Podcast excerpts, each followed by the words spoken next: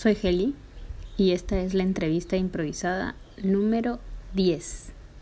En esta ocasión entrevisté a Francisco Rodríguez Portal, Pancho, que es un gran amigo mío cajamarquino.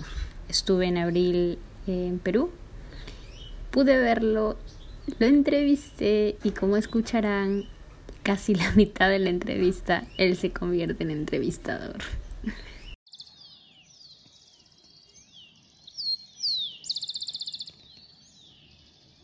Hola, y soy Francisco Rodríguez, me dicen Pancho, tengo 32 años y me dedico a hacer música.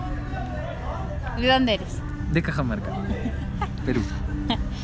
Eh, ¿De qué quieres hablar? Eh, creo que un poco de la música. Chévere. ¿Qué, ¿Qué es la música para ti? Ah, sí. Yo creo que hasta ahora viene siendo ese, ese algo que, que me ayuda a, seguir adelante. Es, para mí es una forma de canalizar todo. ¿no? Lo bueno, lo malo, lo peor, a través de eso. Y, definitivamente es algo que me viene salvando la vida interiormente. Eh, ¿Desde cuándo? ¿Desde cuándo haces música? Desde el... formalmente desde el 2003. Formalmente. Sí, o sea, formalmente como teniendo una banda, como haciendo algo por mostrar algo. ¿Cuál fue tu banda en el 2003? Eh, Azote se llama. Ay, ay, ay, ay, ay. Esa es la primera. Sí, esa es la primera banda. Este, y formal porque fue como el paso para decir, oye, sí, esto es lo que me gusta hacer. A pesar que hasta ahora no nos dé frutos monetarios, pero el resultado de todo eso es vida, ¿no? Es vida para mí. Y antes, o sea, informalmente, ¿desde cuándo? ¿A qué le llamas Le llamo informar al proceso de ir aprendiendo, ¿no? A tocar un instrumento, a qué sé yo, al planear una canción, al no sé, al intentar sacar algo y, y- y articularlo, ¿no? En una canción. ¿Tú escribes las canciones? Sí. Sí, sí. Yo escribo. Ahora. Antes al principio no. Ahora las de Eterno. Sí, las de Eterno. ¿Y solo tú escribes o alguien más del grupo? Eh, hicimos algunas canciones, las primeras, en grupo, digamos, ¿no? De hecho, la música siempre se hace en grupo, pero las letras ya desde algún tiempo que yo me encargué de hacerlas. Y ahora tocas en dos bandas. Sí. En Eterno y en... Eterno y Colapso. ¿Y antes tocabas en alguna otra más? Eh, tuve un paso por ahí, un par. Una era Crimen Perfecto ¡Ay, qué bonito! y otra apoyando a alguien. No, no recuerdo exactamente ahorita. ¿Y qué te gusta tocar más, el bajo o la guitarra? La batería. No sabía que tocabas la batería. Sí, claro. Me gusta. La verdad, cuando yo empecé a, a descubrir un instrumento, era lo que me apasionaba la batería. Al intentar hacer la banda, este, pues había canciones que yo no me sabía en la batería y me sabía en la guitarra y íbamos cambiando, qué sé yo. Y por azar del destino me quedé en la guitarra. Ya. Pero, te gusta más la batería. Hasta ahora, o sea, de hecho que la guitarra, con la guitarra he podido expresar muchas cosas. Pero tengo una frustración con la batería, pues, ¿no? De, haber- de no haberlo hecho mío completamente, ¿no? Pero puedes, ¿no? ¿Puedo? Sí, claro. ¿En Azote tocabas la batería? No, tocaba la guitarra, siempre O sea, en, ningún grupo tocaste la No, batería. en ninguno. Por ahí apoyé en alguna banda, sí, pero poco, poquísimo tiempo, ¿no? No como para dedicarse pues, a eso. Y háblame de la música en, en Cajamarca. Ah, depende, ¿no? Depende a qué le queremos llamar hablar de la música aquí, porque, digamos, hay un grupo de gente, de personas que vienen haciendo esto hace muchísimos años, ¿no? Y ya nosotros ahora somos parte de esos muchos años. eh, y que sin embargo, pues no se los toma en cuenta para hacerlos crecer, ¿no? Porque acá hay lugares donde tú puedes tocar y que incluso te pagan, pero obviamente el de local va a preferir a alguien que toca las canciones de siempre y que va a entretener a las personas que van ahí. ¿no? Covers. Covers. Y no, es decir, donde tú puedes encontrar una forma de solventar eso como músico, este, pues la puerta no está abierta. Eso sucede mucho aquí.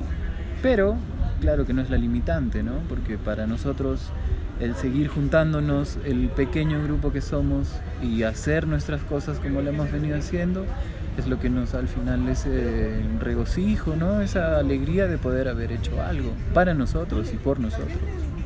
He, visto que hay un grupo de rock femenino, las bueno, rock punk, las ratas rata Sí, sí, sí. Eh, eh, ¿Todas las chicas son cajamarquines? Sí, todas las chicas son cajamarquines. Son parte también de la mancha. ¿No? Que han tenido la oportunidad de abrirse por otros sitios, ahora recién. Y que ya, pues, ¿no? Este, por así decirlo, ligaron un poquito más allá. ¿no? Y no sin necesidad de quizás tener tanta trayectoria o tener las super canciones o la super producción, ¿no? Lo más bacán que a mí me parece de las Ratapunks es que mantienen ese espíritu de hacer las cosas uno mismo y no esperar a que venga el productor a que me grabe mi disco o a ver quién me llama para hacer esto o puta, cómo saco el disco si no tengo el dinero.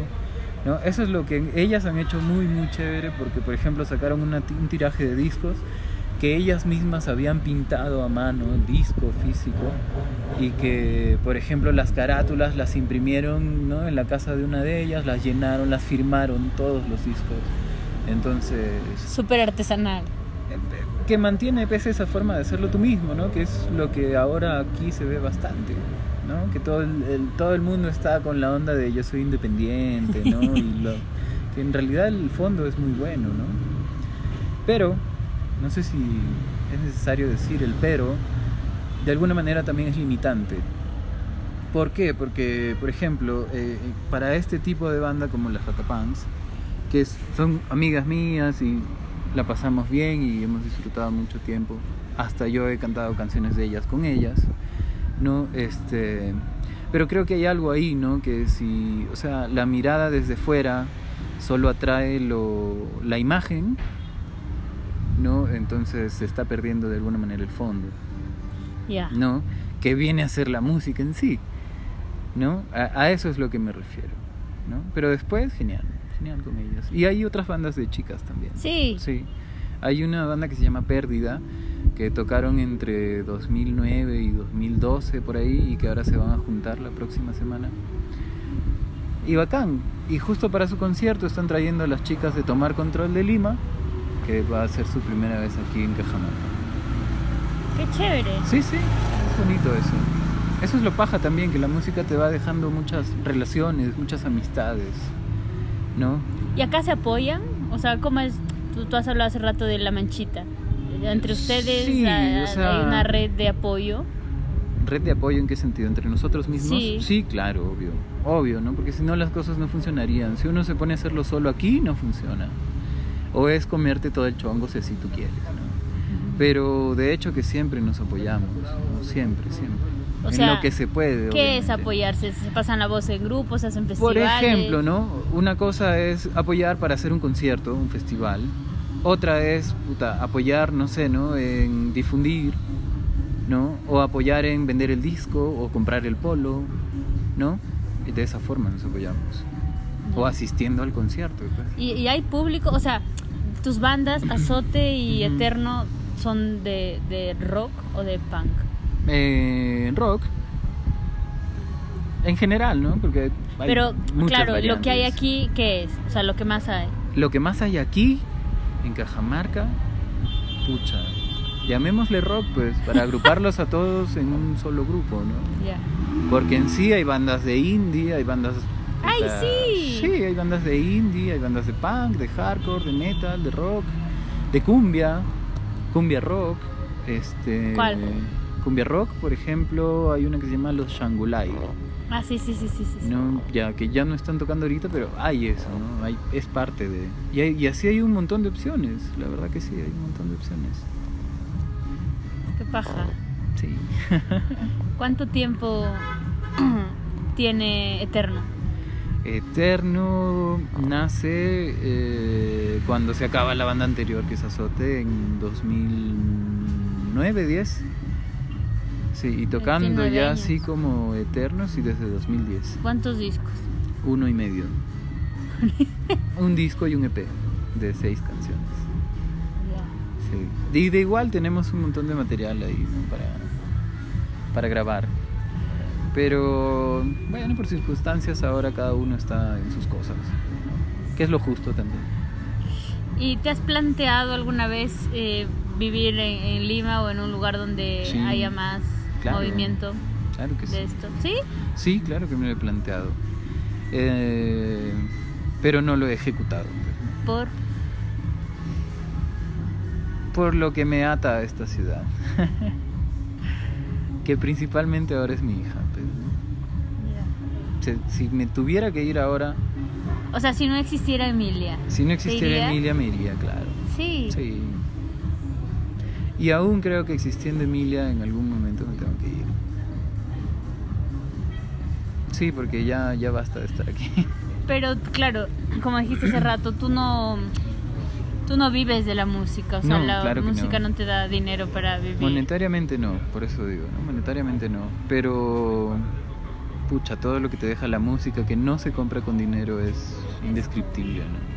Basta que haya un tipo que ni siquiera conoces y está cantando tu canción que no tiene ningún sentido. Pero eso vale la pena. ¿Y, y hay público? Aquí hay público, pero es reducido, pues, ¿no? obviamente. O sea, Reducido. háblame de un grupo que haya tenido un súper, súper concierto y de cuántas personas que haya ido a ese concierto estamos hablando. Aquí, pucha. Bueno, quizá nosotros mismos, 250 personas. 250. ¿Y dónde lo hacen? Eh, en el mejor de los casos. ¿no? Lo hicimos, el último que hicimos fue por la universidad. Hay un lugar que se llama Da Vinci y que tiene una explanada grande y también tiene un local grande. Y se prestaba para hacerlo ahí. ¿no? ¿Qué otra cosa sea- te gusta? Si no hicieras música, ¿qué otra cosa harías? Puta, no lo sé, la verdad. Es una pregunta que ronda en mi cabeza siempre. Sí. Sí, porque de alguna manera yo, puta, solo creo que encontré la música y me aferré a ello. Y, y no sé qué haría. Aparte, puta, yo soy economista, ¿no? Tengo un trabajo como economista y, y toda la parte profesional y todo eso, ¿no? Pero la verdad que no sabría. No sabría qué hacer si, si no ocupara mi tiempo en eso, ¿no? ¿En, alguna temporada dejaste de hacer música? Sí. ¿Cuánto tiempo? Unos meses. Unos meses. ¿Y por qué dejaste o por qué regresaste? Ah, lo que pasa es que sucedió algo bien pendejo dentro de la banda, que incluía chicas, no conmigo, pero bueno, mi banda son tres, entonces puta, el roche que pase entre ellos me va a afectar. Y hubo algunas cosas por ahí que ya se han ido solucionando, ¿no? Pero que en su momento, puta, sí me hicieron cuestionarme, ¿no? A ver, ¿para qué esto? O sea, ya, basta, ¿no? Quería dejar todo ahí. Pero de pronto, puta, uno en la parte más egoísta también se da cuenta que eso es lo único que lo levanta. ¿No? Y si es lo único que te levanta, puta, ¿por qué vas a dejar de hacerlo, no? Aunque no sea con las mismas personas, qué sé yo. Si no fuera la música tu soporte, ¿qué pasa con Pancho? Puta, no sé, se a la mierda. Ya se ha ido a la mierda bastante tiempo.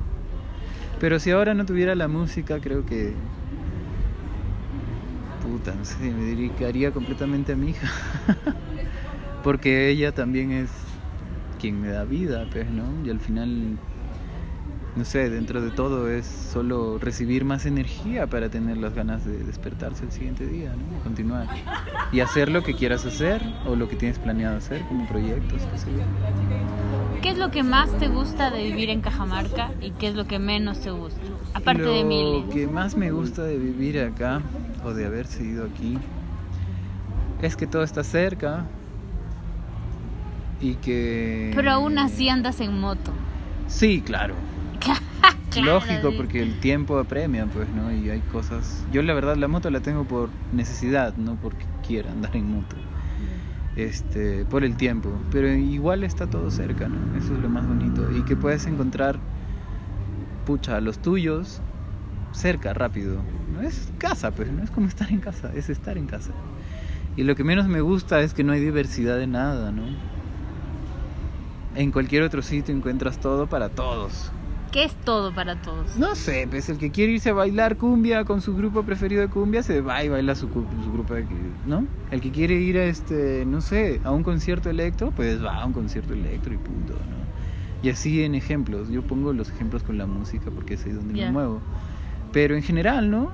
O sea, Aquí no. Aquí no. Aquí solo tienes algunos lugares donde puedes encontrar eso. Solo tienes algunas opciones de ciertas cosas, hasta de restaurantes, ¿no? Tienes algunas opciones.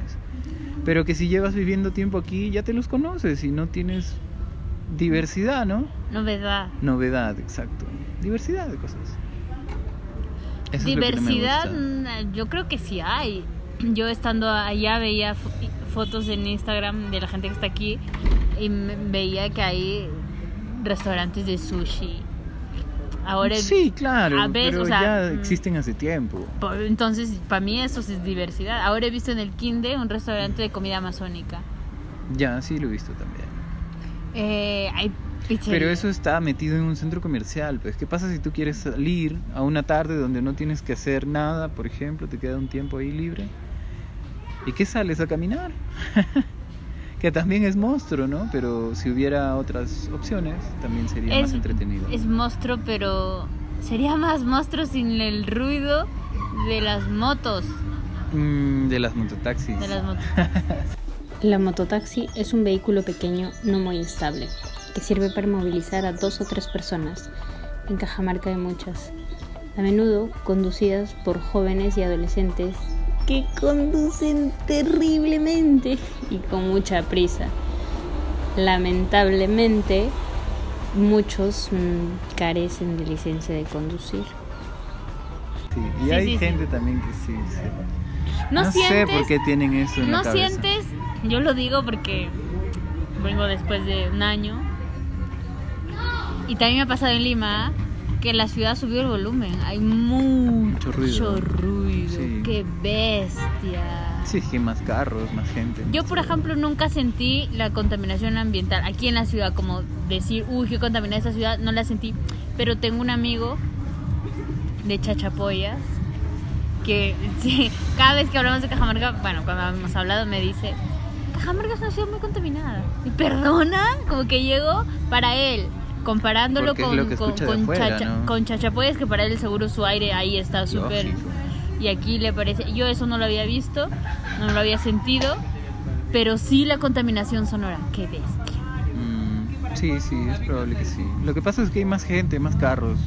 Yo no sé a dónde van a entrar más carros pronto, porque ya todo está congestionado. Las calles son chiquitas y no hacen calles grandes, o sea, ni siquiera en el plan de desarrollo urbano está eso que las calles sean grandes, porque hay un montón de gente. Que el plan sería que no hayan más carros, no hacer las, las calles más grandes para los carros. Pero en general sí, ¿no? Porque la gente va siempre a aspirar a tener un carro, ¿no? Eso hace el común denominador.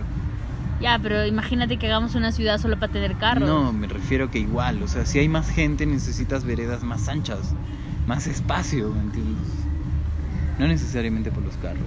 Que ahí se ve más, sí, pues ahí se ve más, que se necesita. Pero- Sí. ¿Y lo que menos? Me has dicho lo que más te gusta. Lo que menos me gusta de acá, ya te dije, que no hay mucha diversidad. Ah, ya, ya. Perdón. Sí.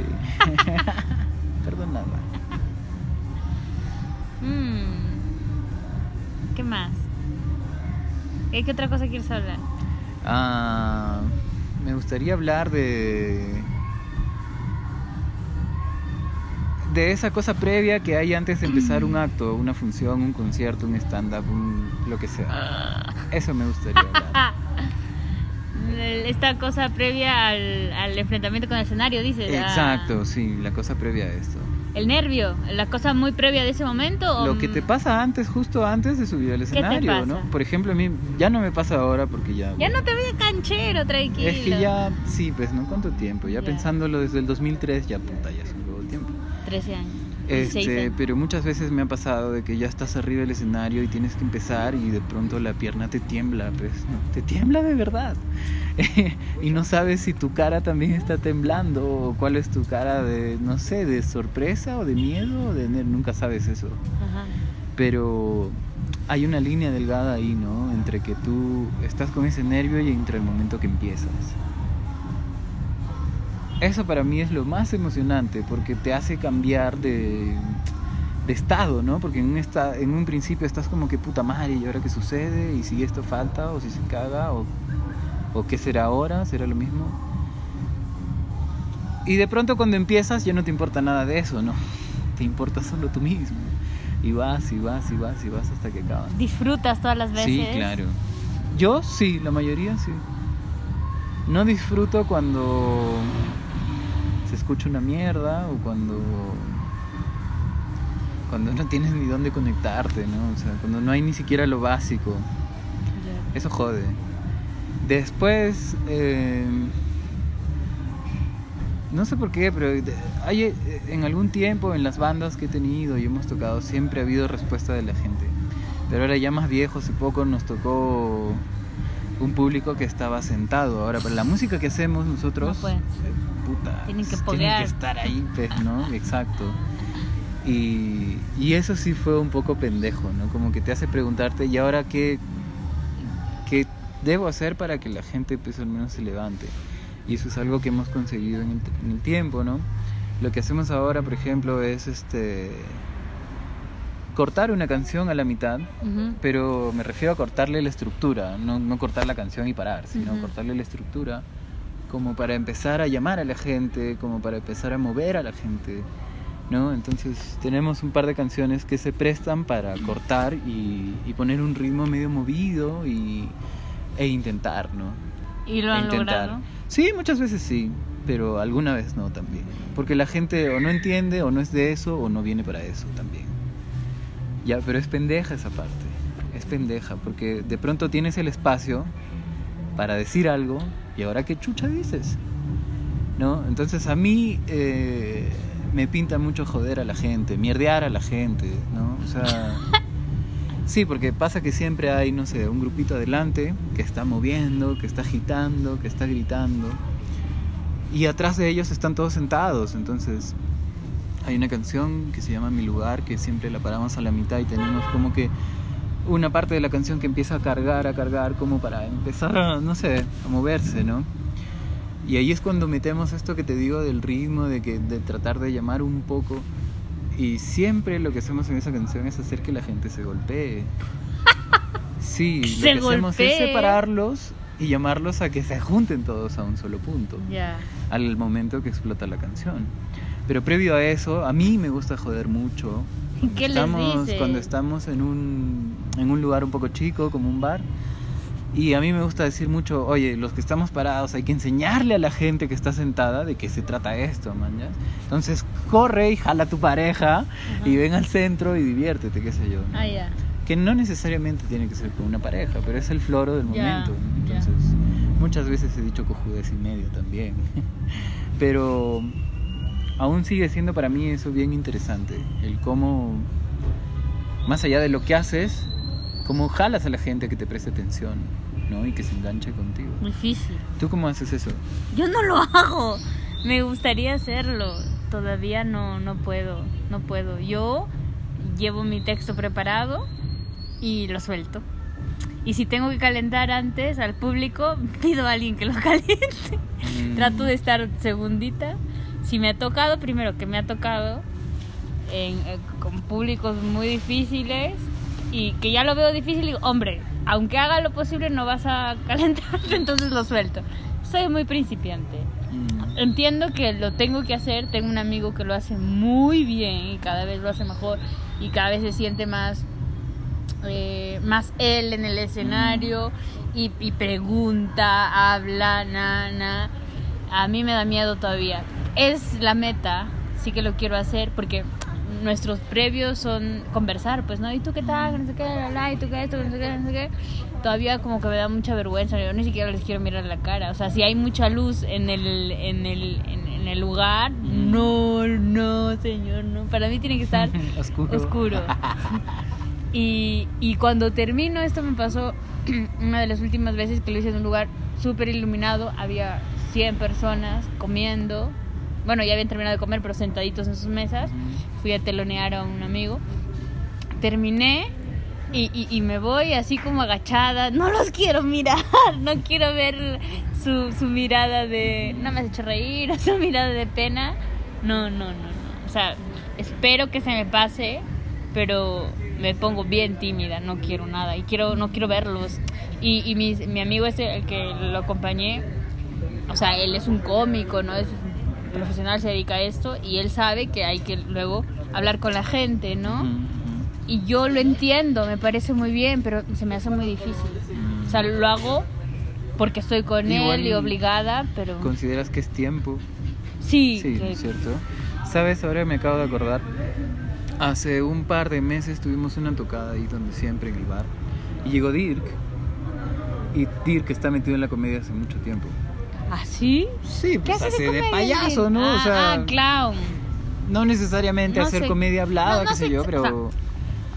cuéntame qué está haciendo, porque yo sé que Dirk hacía burbuja claro. y, y hace burbujas. Vayamos al hecho de que hace un acto, prepara un acto. Y siempre los intermedios o la forma de llamar a la gente es la comedia. Es, es la forma que él utiliza para, para obtener la... La comedia la tiene bien sí, claro, Pero la utiliza para conectar con la gente. Y fue cague de risa porque él en esa tocada vio esto que te cuento, lo de la canción, y nos pusimos a conversar después de eso, ¿no? Y me decía, puta, es que es como un payaso también, pe huevón, porque tienes que entretener a la gente de alguna manera, por más que todo sea bulla, qué sé yo, tienes que entretenernos de una forma. Entonces empezamos a hallar similitudes, puta, en su acto que es completamente diferente, y en el mío, ¿no? Que también es completamente diferente y llegábamos al punto de que la forma de, de, de, obtener la atención de alguien de alguna manera es la comedia. ¿Tú estás de acuerdo con eso? Sí. ¿Sí? ¿De qué forma lo aplicas tú entonces? Yo no, porque me falta. ¿Pero por qué no? Sí, porque Pasa que esto, mira, yo recuerdo cuando estuvimos la última vez en mi casa conversando y tú me decías, sí, estoy estudiando. Hace un año y antes de que yo haga mi primer monólogo. Exacto. Y yo te decía, pero mándate, puta madre, puta madre. Entonces, vuelvo a la misma pregunta. ¿Cómo es para ti ese pequeño momento antes de... Yo porque llego muerta de nervios. Si llegara un poco más relajada, que por eso te digo es una cuestión de tiempo, si llegara un poco más relajada y si estoy bien conmigo misma, estoy en onda, chévere, ¿no? Es como, ah, intentaría. Que lo, lo, hago cuando estoy yendo en el metro, imaginándome, me estoy bañando y, estoy chisposa y se me ocurren cosas y me cago de risa y digo, esto lo puedo hacer. Pero claro, luego está el, ay, si también le va a parecer gracioso a, la, persona, al público. Creo que lo voy a hacer y sí, sí que es necesario. O sea, lo que dice el Dirk está de puta madre. No, no, sí, es una forma bastante Pero, eficiente de obtener la atención de alguien a través de la broma, la comedia. sí, y, si lo tienes a la mano también, si a ti si te gusta, ¿no? Porque si no, Si, va a ser forzado. No, claro, pues tienes que tener algo para eso, imagino. Algo al menos, ¿no? No necesariamente todo. Sí, a mí me han dicho, yo me río muy escandalosamente, ¿no? y me han dicho que me ría porque así contagio. O sea que yo. Ya, ya, pero digo, hombre, yo creo que se rían de mis chistes, no de mi risa. pero bueno. Pero si sirve para conectar. Ya, sí. Puede ser una herramienta. Sí, creo que sirve ser tú también, ¿no? no venir en plan, ay, soy el papi. Sino, me cago de miedo. o sea, si te cagas de miedo, a mí me gustaría llegar a ese punto de decir, me cago de miedo, no me miren así, por favor. y que se caguen de risa de Por decir que te cagas de miedo, claro. Ser real, que no ser tú. Sí, que me estoy haciendo la pichirriete, ¿no? Por favor. No, mentira. ¿Y dónde encuentras tú el punto de la comedia? ¿Cómo dónde? En tu vida, pues. Yo soy... O sea, si yo te digo, puta, hace 10 años ni cagando la gel iba a estar hablando de comedia, man. ¿En serio? Yo ya era graciosa hace 10 años, ¿no? pero no se trata de ver eso, sino de tomárselo en serio y ah, hacer algo con eso. O sea, puede ser graciosa, pero si te subes a un escenario no necesariamente lo eres, ¿no? Ah, sí, es verdad, es verdad. Yo no sé si, si realmente lo soy. Yo me considero la, la chisposa, la del chiste tonto, la del chiste idiota. Pero es una forma también de que funciona, ¿no? Sí. Y, y cuando lo tomé en serio, buscando formatos, porque a mí me gusta escribir. Y, y cuando estaba en Lima ya hacía cositas, un taller de dramaturgia, un taller de crónicas. Eh, luego, justo cuando fui, y, y creo que antes de ir a Barcelona, eh, me junté con un grupito que hacíamos cuentos cada 15 días, así, y nos lo corregíamos. Entonces, la onda de escribir, La yo la tengo hace sí, hace tiempo, pero por, por buscando formatos en que y cuando fui yo estaba muy metida en quiero hacer una obra de teatro, quiero hacer una obra de teatro, quiero hacer una obra de teatro. Y la hice, hice unita, escribí allá una, la presenté a un concurso, no, no gané. y luego siempre como que tengo gérmenes de, de dos o tres obras más que me gustarían. Y, y me enganché mucho con el teatro testimonial y en el teatro testimonial veía muchas cosas de, de comedia metidas ahí Mm. pero a la vez eh, veía, yo mucho veía a Adal Ramones y me Ya. encantaba. Luego Carlos Galdós, Carlos Alcántara también, pero Adal Ramones me encantaba. Pero es como, bueno, tenía ese, esa cosa, ah, bueno, me gusta así. Y cuando estuve en Barcelona hice un curso de impro y conocí a un amigo que hizo monólogos y me dijo, oye, no, yo le dije, yo quiero hacer esto. Y, y fui a, a clases con él Ujú. y le dije, ¿por qué no? Es otro formato de escribir. Tienes Sí. que escribir sobre ti y sobre los temas que te atañen a ti, los que te importan a ti, en clave comedia. Es es súper difícil hacer un gag, creo para mí es bien difícil. Pero también es- te- digo, hombre, mm, seriasa no soy, ¿no? O sea, tengo esa chispa, es otro formato, quiero decir cosas y en esas estoy. Creo que mi dificultad es que meto premisas muy complejas, muy grandes. Hay gente que hace humor más sencillo, más fácil. Pero mi cabeza es así, o sea, para todo es así. Yo tengo que descomplejizar Ya. mi mierda. Que mi profe me dice, ya te estás metiendo en otro berenjena, ¿no? Porque quiero decir esto, pero no, no lo hagas bien. Ya, esa es mi tarea. Pero me gusta porque es un lugar donde puedo decir cosas y, y la primera vez que salí me encantó. O sea, que hagas, que digas tus mierdas, tus Claro. cositas y la gente se cae de, Se risa, cae de risa. Que es maravilloso. Genial. Eso es, Genial. ¿en serio? Es que es el resultado de lo que haces, pues, ¿no? Eso es bien bonito. Y luego cuando no se ríen, cuando sales de un- una presentación mal, también esta tristeza y luego el- la pregunta, para mí siempre es la pregunta, ¿no? ¿Quieres hacer esto? Sí, sí. Aunque no se hayan reído, sí quiero, quiero. Ah, Claro. bueno, ya está. Entonces encontraste lo que quieres hacer. Sí. Entonces, ¿quién eres y qué haces? Esta entrevista es para ti, pendejo. Acabemos la entrevista así. ¿Quién eres? ¿Quién Te eres? responderé como el Carlitos ¿Y me dijo haces? ayer. No, Es no, respóndeme tú. Tengo que irme al Cerro Calle Puma a preguntar ¿Quién quién, soy? soy. Nah. y luego vengo con la respuesta. ¿Quién soy? Yo soy un adolescente. Pero esta, esta respuesta, es- yo siempre lo digo, pero esta respuesta la he leído en, otras, en otros lugares y es muy típica, ¿no? Es muy mainstream. Yo soy el eterno adolescente, es un horrible churrupaco. Yo soy, ¿qué te digo? La eterna eh, principiante. No, no sé, no sé quién soy. Soy una chica, pues, ¿no? Soy una mujer. Ya soy una mujer. Ahora sí. Sí, soy una mujer. Pero entonces eres Heli. ¿Y sí, qué haces? Sí. ¿Y qué hago? Intento. Yo intento. Yo tengo muchas ideas. Siempre, siempre he tenido muchas ideas. Y en Cajamarca o cuando he vivido aquí, eh, siempre me han cortado me- Las me han- alas. la- la- las ideas. O sea, hay que hacer esto, no. Hay que hacer, no. Hay... Y cuando me he ido a Lima, también. Yo he tenido ideas todo el tiempo. Oye, hay que hacer esto, mira este videíto, que hacer... No. Oye, pero no. Oye, pero... Este podcast está en mi cabeza desde el 2010, Ah, su madre. más o menos. Y me atreví como en el Mierda. 2011 2012 a hacer un piloto de un programa de radio que tiene más o menos la estructura que tiene ahora mi podcast. Mira cuántos años me he tenido que tardar para recién hacerlo y porque ahora estoy viviendo en un lugar en donde digo hay que hacer esto y me dicen sí. Pero no todos, ¿ah? No, Edu, escúchame. Edu. Es que tengo un amigo que dice, oye, hay que escribir. Y algunos, sí, oye, hay que escribir juntos. Ya, chévere. O sea, no todo el mundo me dice que no. Y así como yo, hay otra gente que en lo que les gusta, hacen.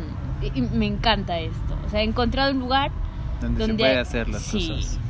Y que hay gente friki que, defiende lo que le gusta. ¿Y, tú considerarías que volver acá significaría dejar de hacerlo? No, esta vez me he dado cuenta que no. Esta vez que he venido, eh, me he dado cuenta que no.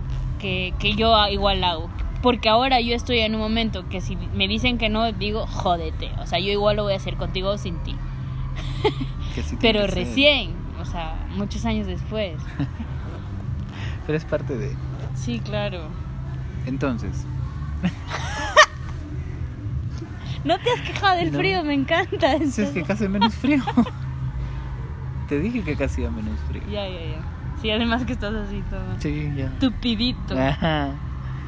Bueno. ¿Qué más? Lo que tú quieras preguntar. Sí, espérate. Yo ya me fui preguntándote ya. sí, me has, me has, dado la vuelta a la tortilla, pendejo. Que te, otra cosa. ¿Haces. ¿Haces algo de actividad física? Mm, sí. ¿Qué?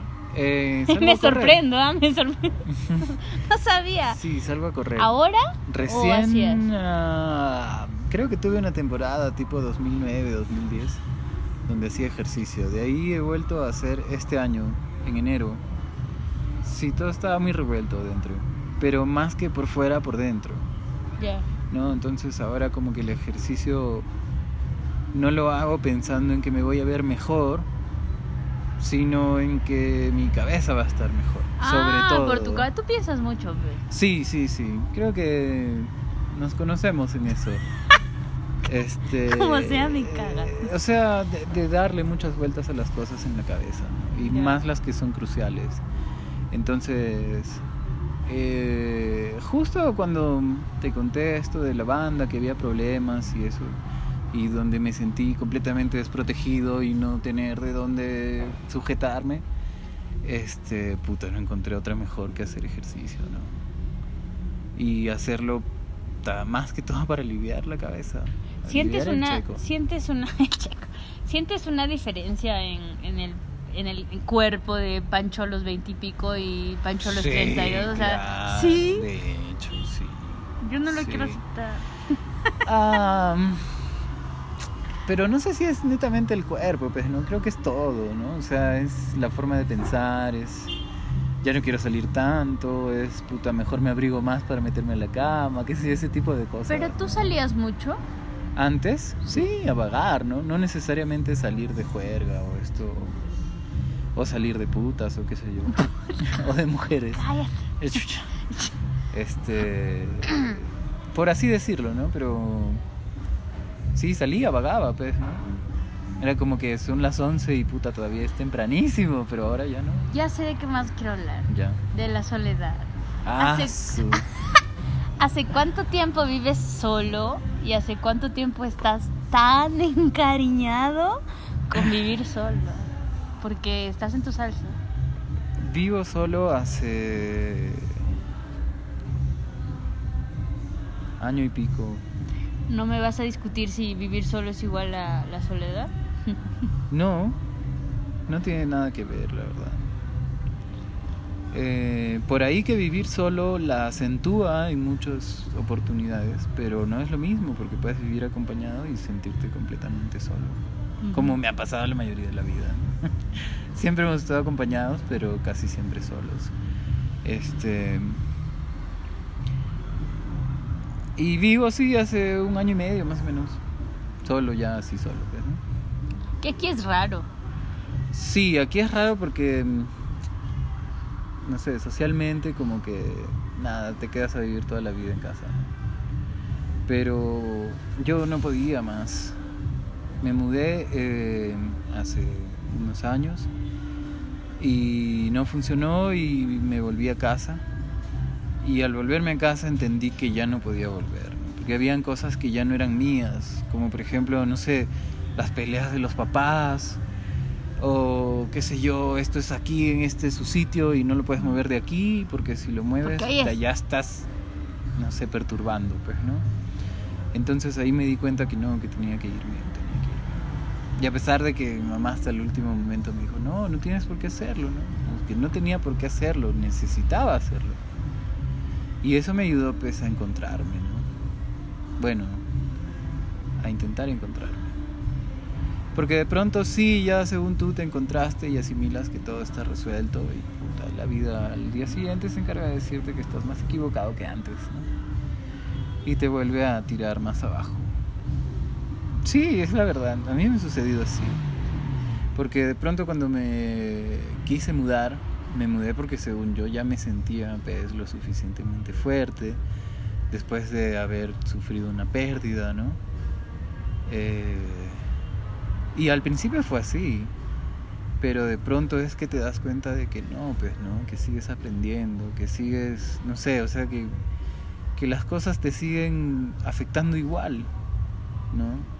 y que no se trata de decir ya lo acepté y ya está, sino se trata de en verdad dejar la mochila y soltarla, ¿no? No solo decirlo. Y creo que eso es algo que confundimos siempre. Porque como que estamos de buen humor y aceptamos que las cosas están bien. Y luego pasa cualquier cosita, por más simple que sea, que te vuelve a hacer sentir un poco, no sé, desolado. Puede ser la palabra. ¿Y, y, hablas? No, claro que no. Claro que no, eso es puta, es que esa es mi forma, man, ya esa ha sido mi forma toda la vida. Nunca he podido hablar tan fácilmente. No con cualquiera. Nunca he podido. Y por mi forma de ser, ¿no? El darle más vueltas en la cabeza siempre se ha quedado para mí, para mí, para mí, para mí, hasta que llega un punto en que estás tan desastroso por dentro que tienes que reventar, pues, ¿no? Y eso acarrea un montón de cosas. Ya. ¿Y crees que podrías volver a vivir con gente? ¿Volver a vivir con gente? Sí. Sí. Sí, creo. El problema es encontrar con quién. Ya, bueno. No, y creo que eso no no se busca, ¿no? Solo se da, creo yo. ¿Quieres tener otro hijo? ¿Otra hija?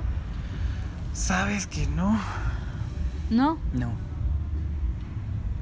No, me da mucho miedo tener otro hijo, otra hija. Por toda la carga y todo. Toda la dedicación que uno tiene que ponerle, pues, ¿no? Porque no se trata de tener un hijo y ya, pues, no se trata de, estar ahí, de acompañarlo en, en el descubrimiento de esto, ¿no? Y no, no. Ahorita al menos no. Ya. No, no. Algún momento he pensado, alucinar. En que puta quisiera en adelante encontrar una pareja que sí, que me comprenda, que qué sé yo, y poder tener un hijo. Y, y a la media hora ya sabía que no.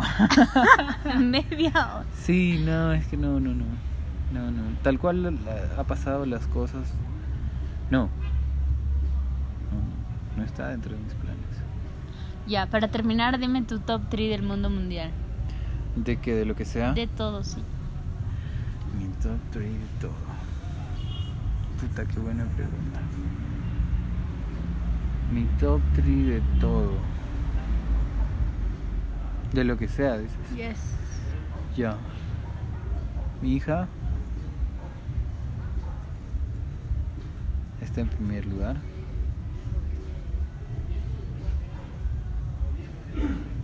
Segundo yo.